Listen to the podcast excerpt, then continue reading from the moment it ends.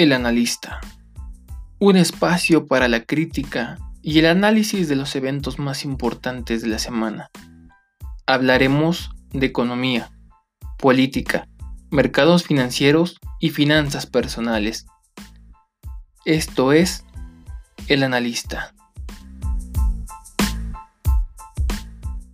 Muy buenos días, tardes, noches tengan todos ustedes.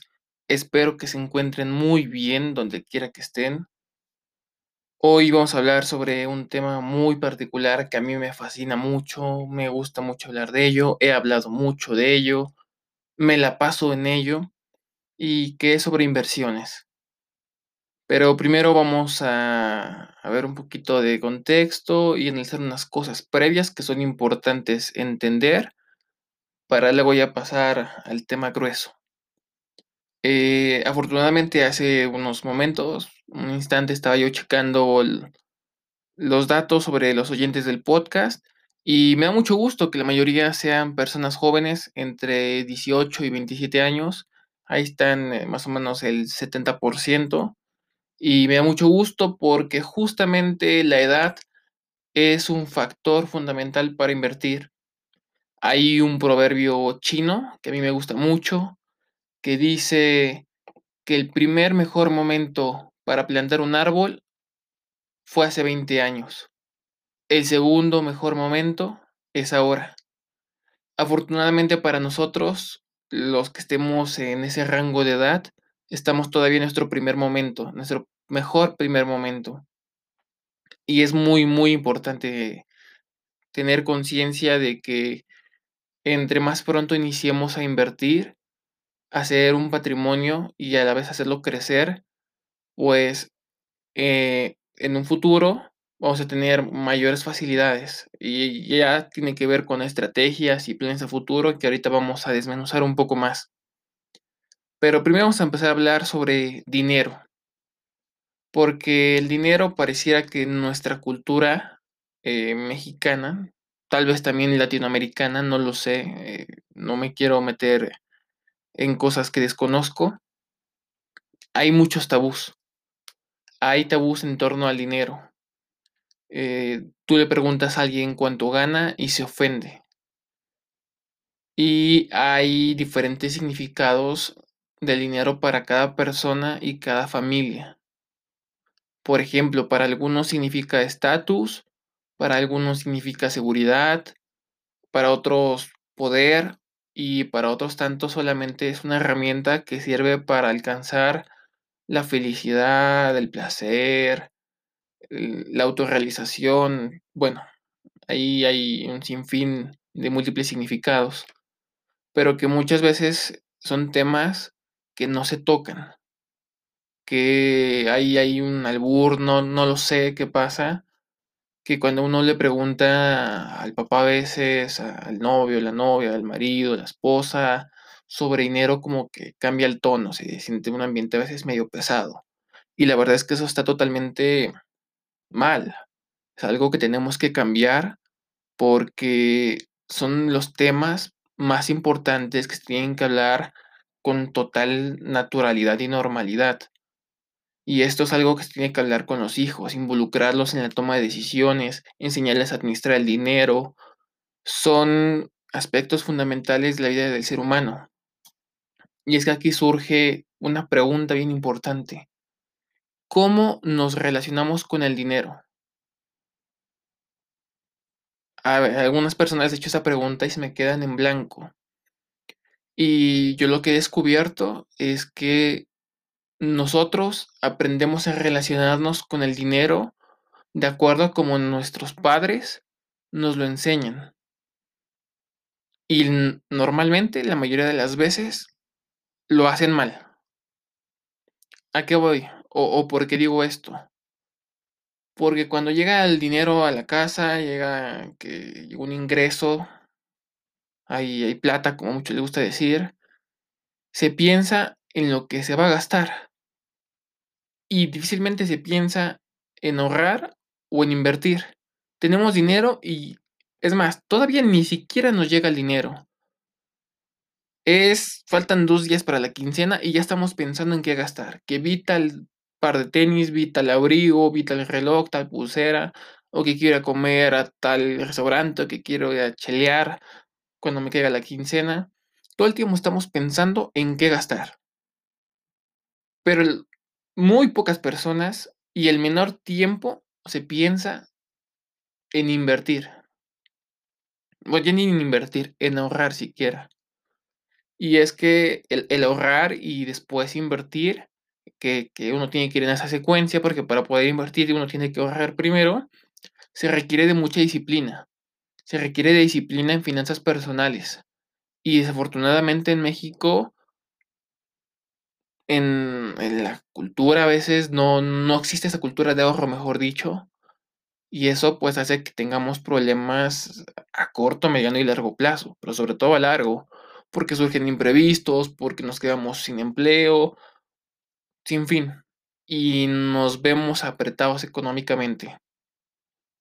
Esto es algo que se tiene que cambiar y que se tiene que enseñar además. ¿Cómo empezar? No voy a abundar mucho en eso porque, bueno, no es el tema principal, pero sí voy a decirles un poco, pues, para que no se queden picados, ¿no? Hay una regla bien básica que tiene siglos, milenios implementándose, que es la, la de la iglesia, no la del diezmo. Es decir, el 10%, es lo que yo siempre les digo. Que tengo un ingreso, ya sea si trabajo, que es de 8 mil pesos al mes, o que a lo mejor tengo una beca, o que mis papás me dan tanto dinero. Sin fin, cualquier ingreso que tengamos, siempre, siempre tenemos que apartar por lo menos, no máximo, mínimo, mínimo el 10%. Esto a largo plazo nos va a redituar muchísimo. Y además hacer que ese dinero no existe, no gastarlo. Para aquellas personas que son sumamente indisciplinadas, que les cuesta muchísimo no gastar el dinero, yo les digo, inviértanlo a plazo fijo para que no puedan tocar ese dinero, que no puedan, no puedan. Porque en verdad hay gente que no, no, no puede simplemente no gastar el dinero. Y es una cuestión psicológica. Pero bueno, ahora ya entrando un poco más a lo que es inversión, hay unas cifras que a mí, cuando me las presentaron por primera vez, fue hace dos años, cuando tuve contacto, el primer contacto con estas cifras, me alarmaron mucho. Pasa el tiempo y no han cambiado sustancialmente y eso es preocupante, pero también es entendible hasta cierto punto. Porque resulta que el 60% de la población económicamente activa de Estados Unidos invierte en bolsa, invierte en mercado de valores, mientras que en México invierte menos del 1% de la población económicamente activa. Hay una brecha abismal, estratosférica, porque en México, primero no tienen la cultura de inversión, esa no existe, no existe en México. Y la del ahorro, hay unos pequeños destellos, pero la verdad es que, que casi no existe. Esto es muy preocupante y es que ahí hay falta un labor bien importante por, por los sectores que les toca, ¿no? El sector económico, el sector bancario, el sector financiero, impulsar más esto. Últimamente hay, hay una fuerza por impulsar eh, el ahorro y la inversión, pero que va mucho de la mano de lo digital, que es la digitalización de la banca y las finanzas, y que, pues, de acuerdo a ciertas personas, eh, por ejemplo, el directivo de Banco Azteca, eh, los de las fintech, básicamente dicen que es una cuestión generacional para que estas cifras vayan cambiando. Y en cierta medida tienen razón, pero no del todo, porque vemos que los millennials gastan por lo menos el 30% de su salario en alcohol, entonces eso no, no está muy bien. Y ya ni hablemos de lo que tienen tarjetas de crédito. Pero también estas cifras que acabo de mencionar tienen que ver con el tamaño del mercado de valores, el mercado accionario en México. Y aquí les voy a dar otros datos que igual están, están bárbaros, la verdad. En México solo hay 200, poquito más, empresas listadas en bolsa. Mientras que en Estados Unidos, excluyendo ETFs eh, y otros fondos, hay más de 6.000 empresas listadas en bolsa. Hay un tamaño incomparable en eso. Pero bueno, es que en Estados Unidos tenemos que entender que lleva más de un siglo el mercado accionario. Y en México, de verdad, aunque lleva un tiempo considerable, pues sigue en pañales.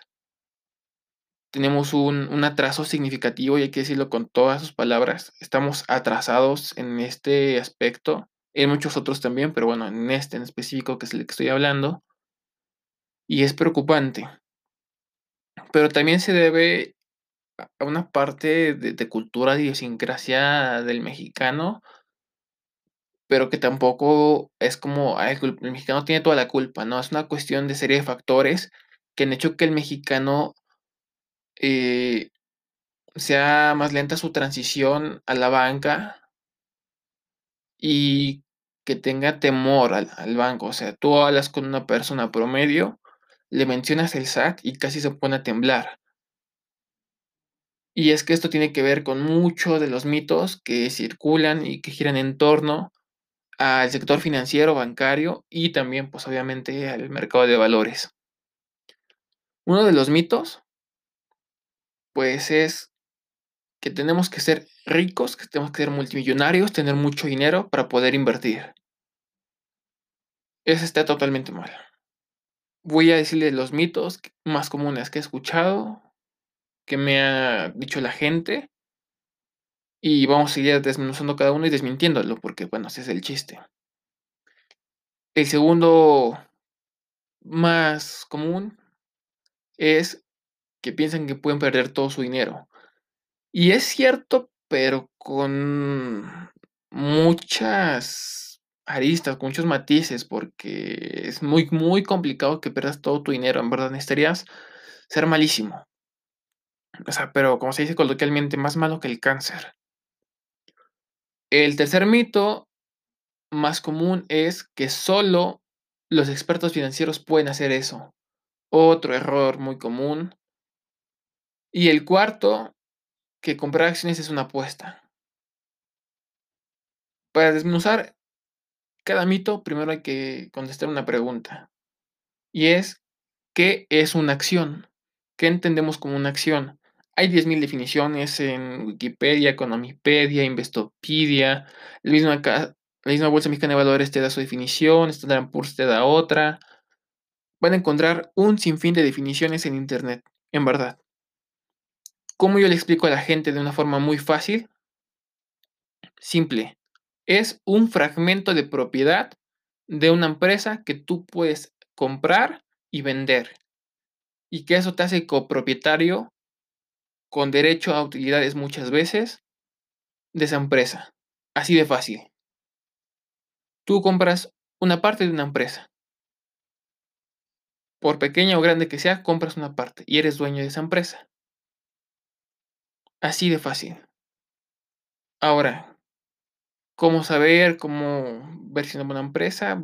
Esto vamos a hablar más adelante y que tiene que ver con un poco de cosas bien obvias, en verdad. Cosas muy, muy lógicas que cuando te lo explican así, dices, ¿cómo es posible que no empecé a invertir antes? En verdad.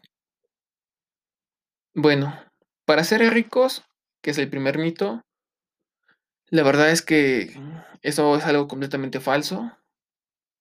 No estamos hace 50 años que necesitabas por lo menos medio millón de pesos para empezar a invertir en bolsa. Hoy en día puedes hacerlo en casas de bolsa como Cuspid a partir de 100 pesos, en GBM Home Broker con 1000 pesos.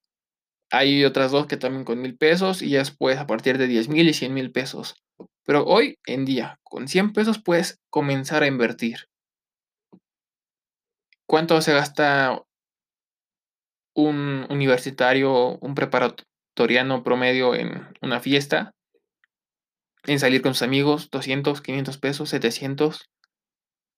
Ahí ya depende de muchos factores, pero bueno, sin duda alguna podemos apartarlo de unas cuatro chelas e invertirlo en bolsa. o de 2 hamburguesas extra grandes e invertirlo en bolsa. Y eso tiene mucho que ver con lo que les comentaba de la disciplina, que implica, pues, dejar de consumir cosas innecesarias, que además el hecho de, pues, de consumir menos alcohol, menos comida, mm, grasosa, alta en calorías, chatarra, pues, finalmente también es una inversión, porque inviertes en tu salud y eso a la vez te permite reducir costos y que esa reducción de costos, pues, también te permite ahora invertirlos en bolsa, ¿no? O en otros factores, o en otros tipos de activos que ahorita vamos a hablar, porque tampoco es que la bolsa sea lo único en lo que se puede invertir. El segundo mito es que puedes perder todo tu dinero. Bueno, es cierto que puedes perder todo tu dinero, pero es bien, bien complicado. Hay quienes dicen que es igual de complicado que hacerlo crecer un 100%. Yo difiero totalmente. Es más fácil perder dinero que hacerlo crecer. Pero perderlo todo, eso ya es en verdad algo casi imposible.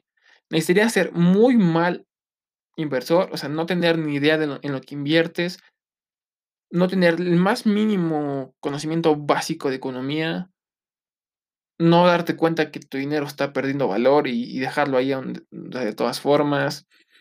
Estar muy mal asesorado si es que no estás invirtiendo por tu cuenta, digamos, y tener muy mala suerte, eso ya en verdad sería algo fatal.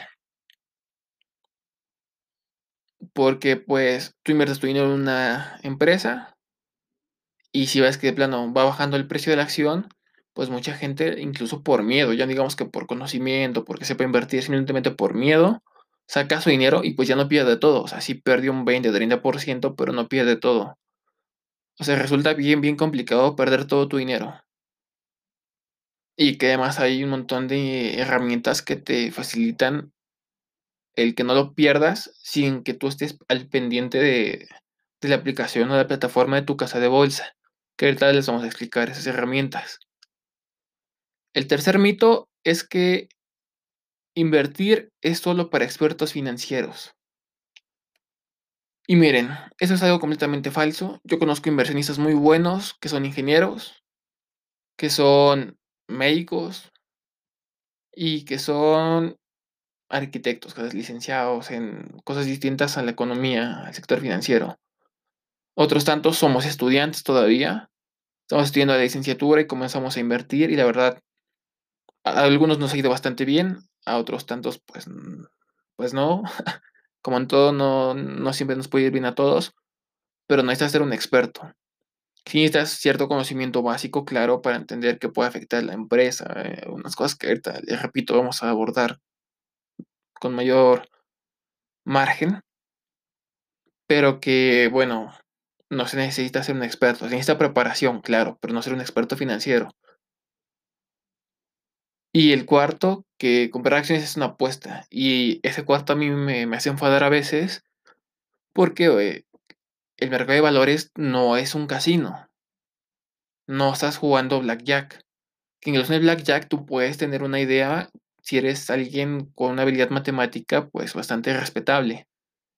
Y en el mercado de valores, la verdad es que tú puedes tomar las decisiones con un grado de certeza muy, muy, muy alto, porque para eso existen diferentes tipos de análisis que te permiten checar los estados financieros de las empresas, ver su proyección a futuro, su expectativa de crecimiento, varios factores que ya no es de suerte, que ya no es de a ver si pega o no, ya es con números en la mano, con información totalmente confiable que te permite tomar buenas decisiones. Y lo más triste es que todos estos mitos los he escuchado de gente muy preparada. O sea, porque a veces dicen: "No, bueno, es que la gente que que a lo mejor no tiene licenciatura, que no llegó hasta la prepa, secundaria, pues es la que tiene esta idea". Y tristemente no, conozco varios que incluso nada más tienen hasta la prepa y están invirtiendo en bolsa. Y conozco gente con maestría, doctorado, incluso profesores de la universidad que siguen con estos mitos. Y pues es bastante preocupante porque es gente preparada, no es gente que no tenga conocimiento, que esté muy limitada, porque además todo esto, pues, ya está en Internet, o sea, hoy no en día no hay una excusa válida para no empezar a invertir, literalmente, no hay nada válido para no hacerlo.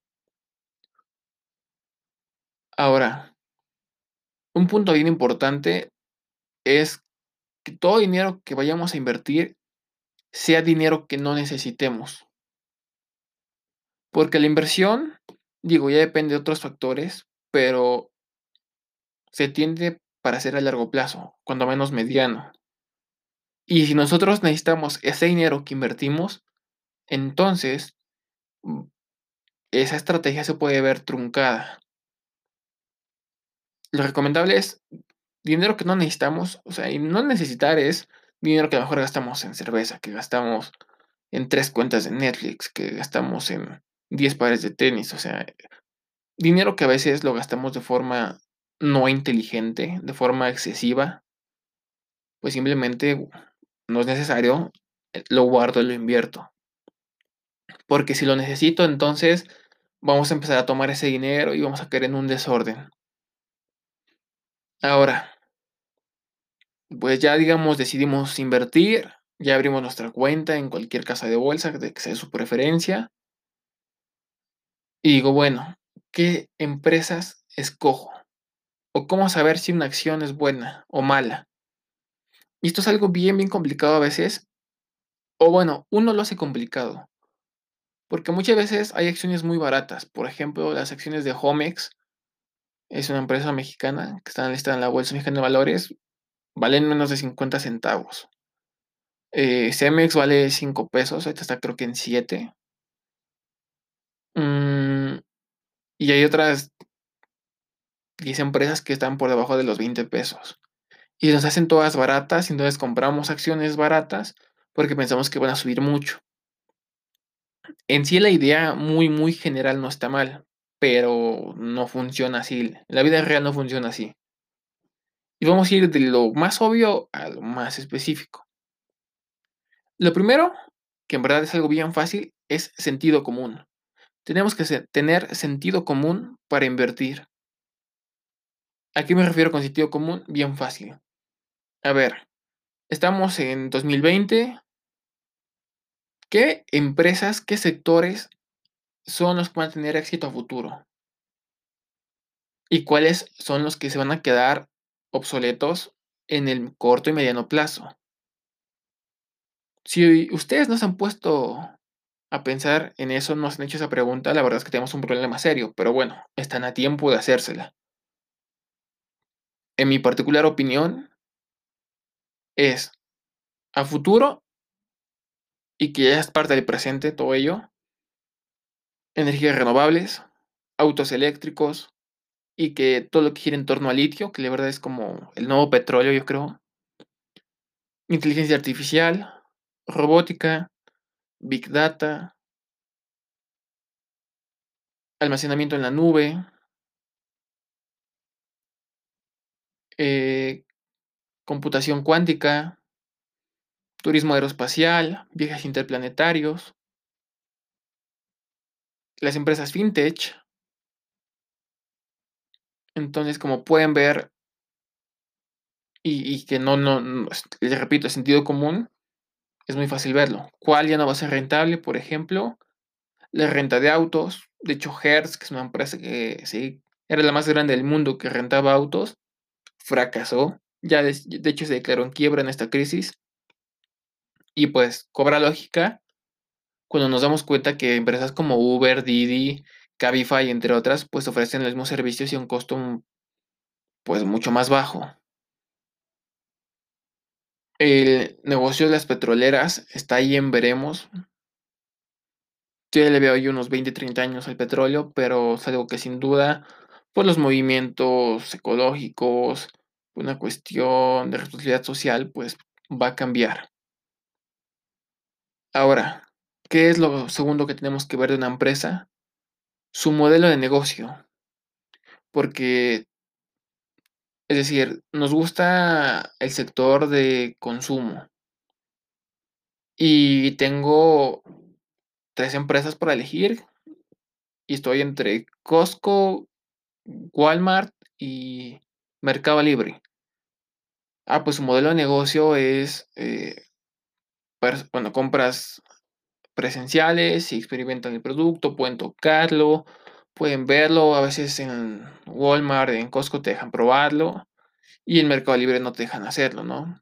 Pero tienes la oportunidad de que no sales de tu casa, llega a tu domicilio, de cualquier lugar, ahora donde estés puedes pedirlo.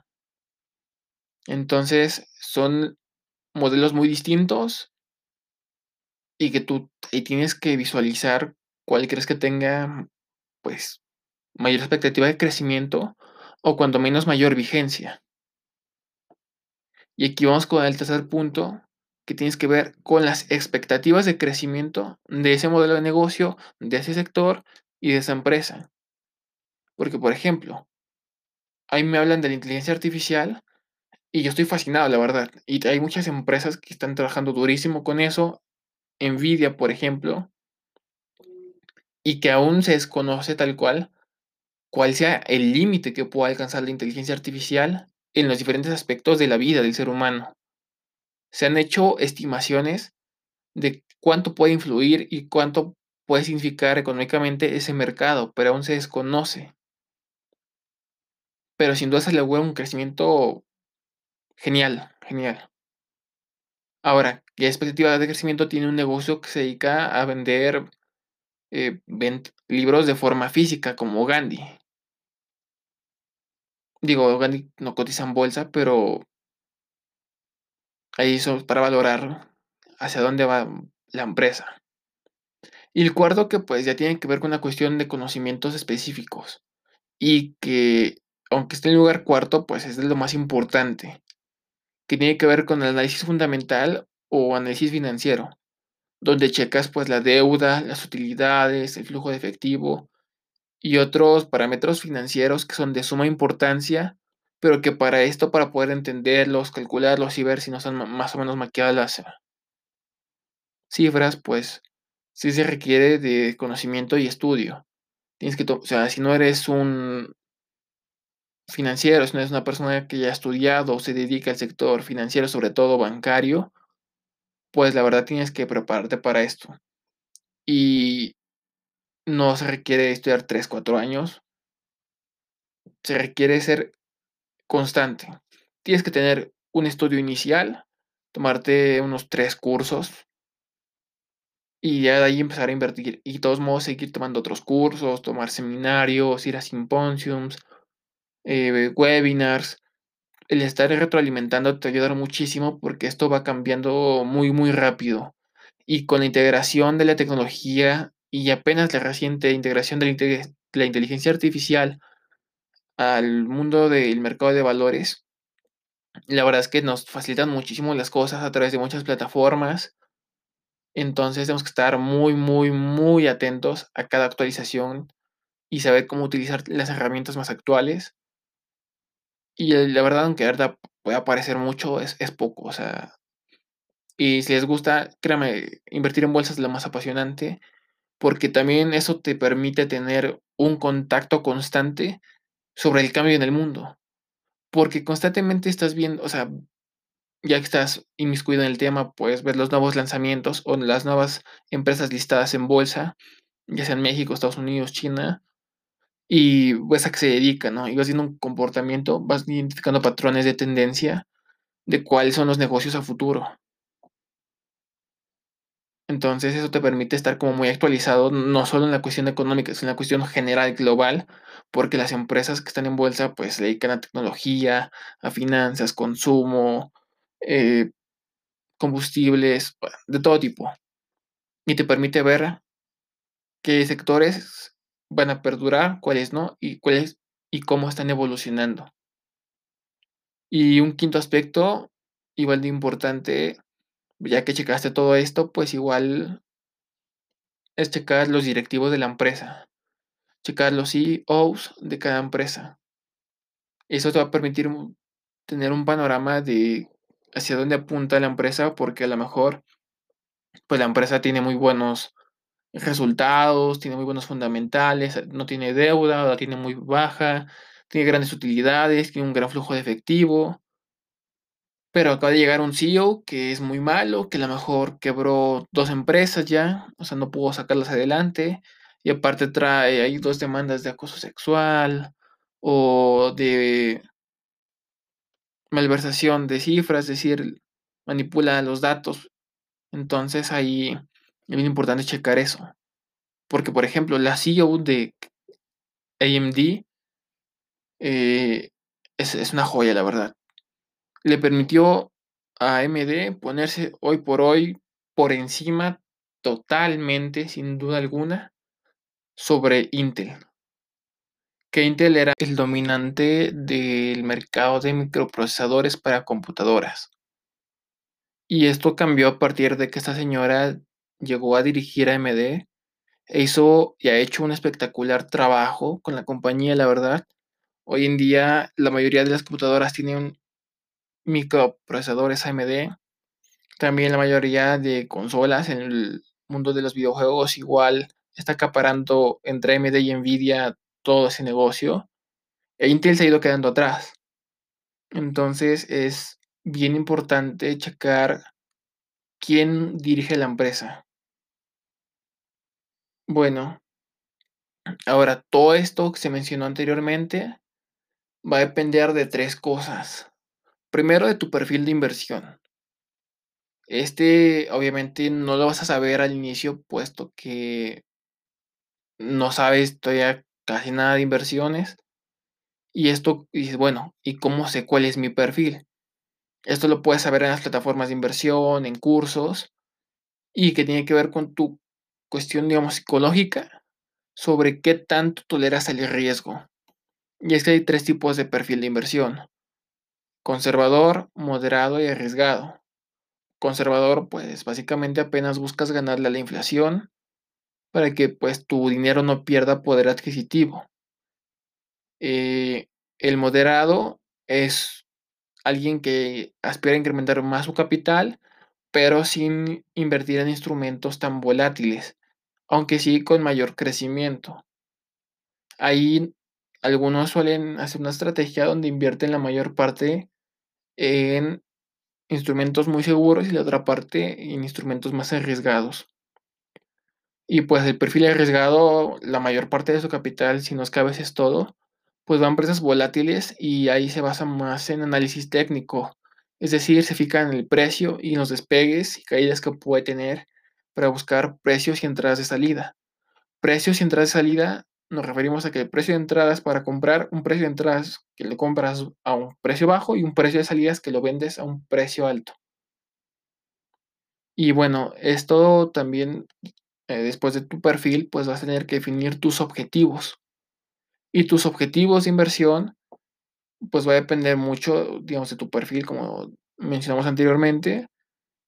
Porque, por ejemplo, si eres alguien de perfil conservador, pues tu objetivo va a ser que si la tasa, digo, la inflación hoy en día en México es del 3%, no tengo el dato ahorita, pero anda por ahí, anda muy, muy cerca de esa cifra, pues mejor te pones que tu rendimiento anual sea del 5%.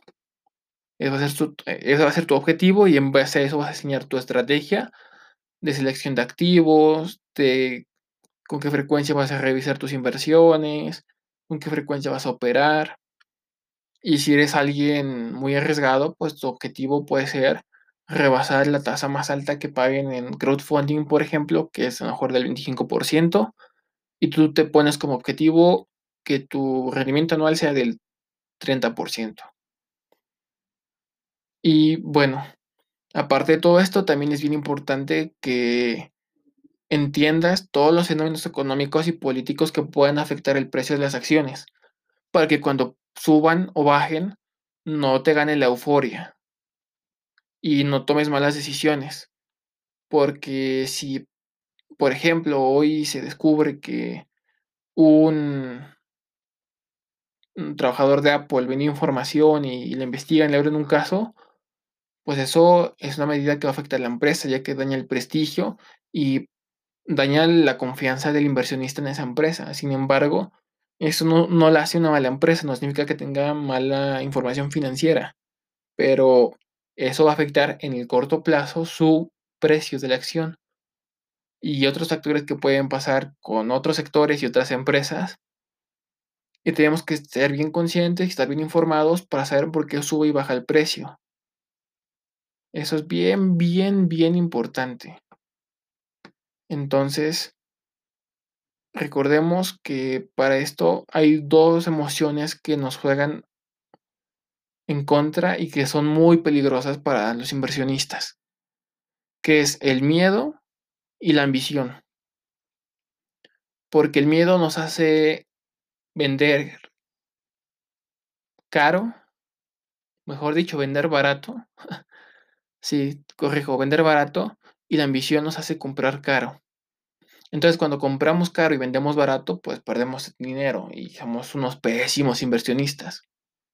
Y es que aquí aplica una frase de Warren Buffett que dice que el peor o motivo, la peor razón para comprar una acción es porque el precio sube y la peor razón para venderla es porque el precio baja.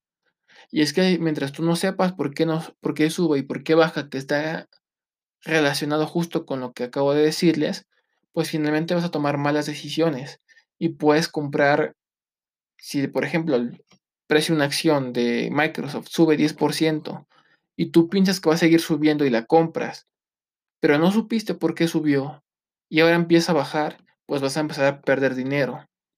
Y si tú no sabes por qué subió y tampoco sabes por qué va a empezar a bajar, pues vas a perder dinero en el corto plazo, porque vas a vender pues barato. Vas a vender un precio por debajo del que compraste y vas a perder dinero. Esa diferencia es el dinero que pierdes. Pero si sabes por qué subió y por qué bajó, a lo mejor no te molesta el por qué pasó y entonces vas a ir a largo plazo y pues sabes que, y, es bien sabido que en el largo plazo el mercado reconoce y sabe apreciar el verdadero valor de las acciones. En el corto plazo, pues a veces está lleno de volatilidad, pero a largo plazo el mercado ajusta el precio. Eso es una regla prácticamente de oro. Y ahora, aparte de todo esto, hay, hay otros instrumentos aparte de acciones. Hay ETFs que son, su definición es que son fondos de inversión cotizados o indexados en bolsa, donde digamos que yo como fondo de inversión, es decir, yo, yo una firma de capital, vamos a llamar um, Towers Capital, por ejemplo, manejo 2 mil millones de pesos. Y de esos 2 mil millones de pesos, con eso compro acciones de Apple, Microsoft, Visa, Mastercard, Tesla y no sé, HP. Entonces tengo un bloque que vale 2 mil millones de pesos y que tiene 10 empresas. Ese bloque lo parto en fracciones, digamos en 10 partes y los vendo.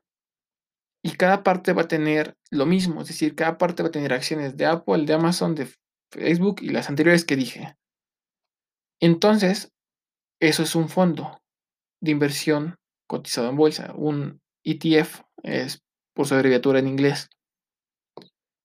Tú puedes comprar una parte de ese fondo creado y de forma indirecta tener acceso a varias empresas, invertir de forma indirecta en varias empresas y eso reduce muchísimo tu riesgo de perder dinero, ya que si una de esas 10 baja, pues a ti no te va a afectar casi, va a bajar el porcentaje que represente en, en ese bloque. Y si sube, va a subir igual menos que si subiera como si la tuvieras nada más la acción en tu portafolio y no un ETF, pero te proteges, es más seguro.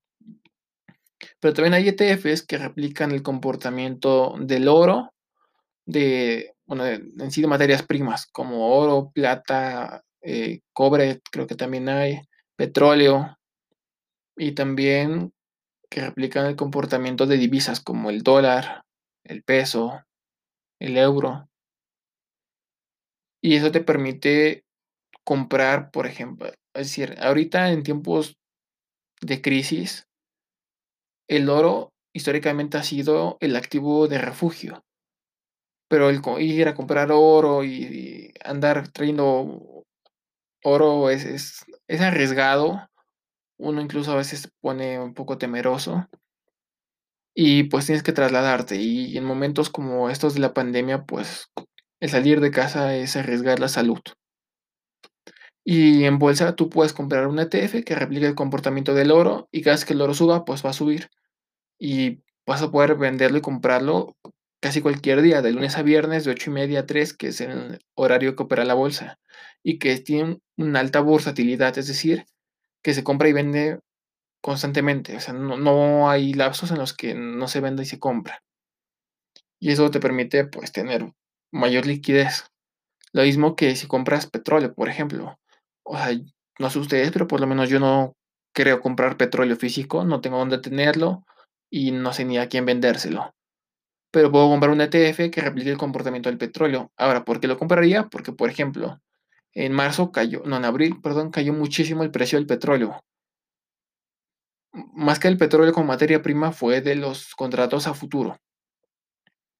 Y este, entonces bajó el precio del petróleo en general y tú puedes comprar un ETF que replica el comportamiento del petróleo y cuando suba pues también va a subir porque es igual, igual prácticamente. Hay pequeña diferencia, sí, pero es casi igual. El margen de error es mínimo. Ya después son cosas que tiene que checar, pero digamos que es, es casi igual. Y lo vendes, y lo vendes muy, muy fácil. O sea, en el mercado de valores se compra y se vende la mayoría de las acciones muy acciones y ETFs muy muy fácil. Tiene mucha liquidez. Y eso te permite pues manejar mejor tu dinero, incluso que es mejor comprar un ETF que replique el comportamiento del dólar, aquellos que les gusta comprar dólares para ahorrar. Porque, por ejemplo, vas a una casa de cambio y lo compras en 23 y te lo compran ellos en 20. Entonces, esa diferencia de 3 pesos, cuando lo multiplicas por la cantidad de dólares que tienes, pues te das cuenta que te están, entre comillas, robando una gran cantidad de dinero. Y aquí no, aquí lo vendes y lo compras tal cual al precio que está. Te descuenta nada más la casa de bolsa una pequeña comisión, pues por usar su servicio, pero finalmente es muy baja, es inferior al 1%. En la gran mayoría es por debajo incluso del 0.5%, es una ganga. Entonces la verdad es mucho más conveniente. Ahora, esto de las inversiones pues tampoco gira todo en torno a la bolsa, a las acciones, a los ETFs y otros instrumentos que existen dentro de la misma. También uno puede ahorrar, ser disciplinado y, e invertir para empezar un negocio. Un negocio, un negocio propio mm, donde tú puedas poner un local, puedes comprar artículos en línea y puedes venderlos. Aquí hay, hay una infinidad de negocios que uno puede poner. Puedes dedicarte a vender cosas naturistas, no sé, cada quien de acuerdo a lo que le apasiona, a lo que se dedica, pues puede idear una idea de negocio. Y pues ya no gira todo en torno y todo en torno a la bolsa y además pues es bien importante tener más de una fuente de ingresos. Lo ideal es tener tres fuentes de ingresos. Porque, por ejemplo, en momentos tan difíciles como estos, el empleo se vuelve un problema y el desempleo se vuelve frecuente. Entonces, que ojalá nunca nos pase, pero en situaciones que vive, como la que vive el mundo actualmente, como la que se encuentran países en vías de desarrollo, pues es de lo más común que el empleo no dure y que los contratos sean a corto plazo y con salarios un poco bajos. Entonces, la finalidad de tener más de tres fuentes de ingresos es primero protegernos contra cualquier percance desde una cuestión de salud, una cuestión de, un fenómeno natural, una inundación, un sismo, o que te despidan, por ejemplo, y tener ahí, de todos modos, un ingreso constante, una gotita, aunque sea, que te permita, pues, solventar ese problema más o menos. Y que a la vez eso evite que tomes dinero de tu afore, de tu fondo para de retiro, de tu pensión, que es igual bien importante lo que tenemos que pensar, sobre todo las personas jóvenes, todos, todos tenemos que pensar en eso. Pero nosotros, los que estamos por debajo de los 30 años, es bien importante ir pensando en eso e ir haciendo un aporte voluntario a la FORE para que tengamos un retiro, pues, tranquilo, a lo mejor no, no lujoso, pero que nos permita vivir con una tranquilidad económica sin problema alguno. Porque se, se comprobó, hay, hay cifras que lo revelan, que para vivir de forma digna se tendría que aportar el 18% del salario y, en promedio se aporta un 6-8%, entonces no, no, no va a alcanzar para algo así, aunque en México se viene una reforma que está muy bien, pero de todos modos hay que seguir pensando, eh, a futuro y que nuestras decisiones del presente sean a futuro. Pensar a futuro e invertir a futuro no significa pensar en las decisiones que vamos a tomar en 10, 20 años. Significa pensar en las decisiones que tomamos en el presente y cuál va a ser el impacto que va a tener en el futuro. Eso es pensar a futuro y a invertir en futuro. Y también es importante ahorrar y destinar una parte a la autorrealización, si se quiere ver así, a, las pasiones, a la felicidad. Invertir, por ejemplo, si les gusta mucho el arte, el deporte, viajar, pues dedicar una parte de su presupuesto de vez en cuando, no todo obviamente, pero así ahorrar una parte para viajar, conocer lugares, playas, museos, pueblos mágicos, otros países, ir a esquiar, ir a restaurantes, comer a su platillo favorito. Esos placeres de la vida igual es importante mantenerlos. Porque invertir, por lo menos de forma personal, no gira única y exclusivamente en torno al dinero. Invertir es tomar o efectuar una serie de decisiones que nos van a permitir en un futuro gozar en la máxima posibilidad. Obtener el mayor goce, placer, bienestar y satisfacción a futuro. Para eso se invierte. Se invierte en dinero, se invierte en tiempo, se invierte en mente y aquellos que son un poco más espirituales, pues también en el espíritu. Bueno, espero que les haya gustado mucho. A mí me gustó mucho hablar de esto. Espero que hayan aprendido algo nuevo o si no que hayan reafirmado. Cualquier duda o pregunta la podrán realizar a partir de mañana. Bueno, cualquier día la pueden preguntarme en Instagram, cualquier día. Pero mañana voy a publicar en las historias unas preguntas y para que ustedes me, respondan y también me hagan preguntas y ya hagamos un capítulo en base a sus dudas que tengan. Espero que se le pasen muy bien, cuídense mucho y nos vemos hasta la próxima.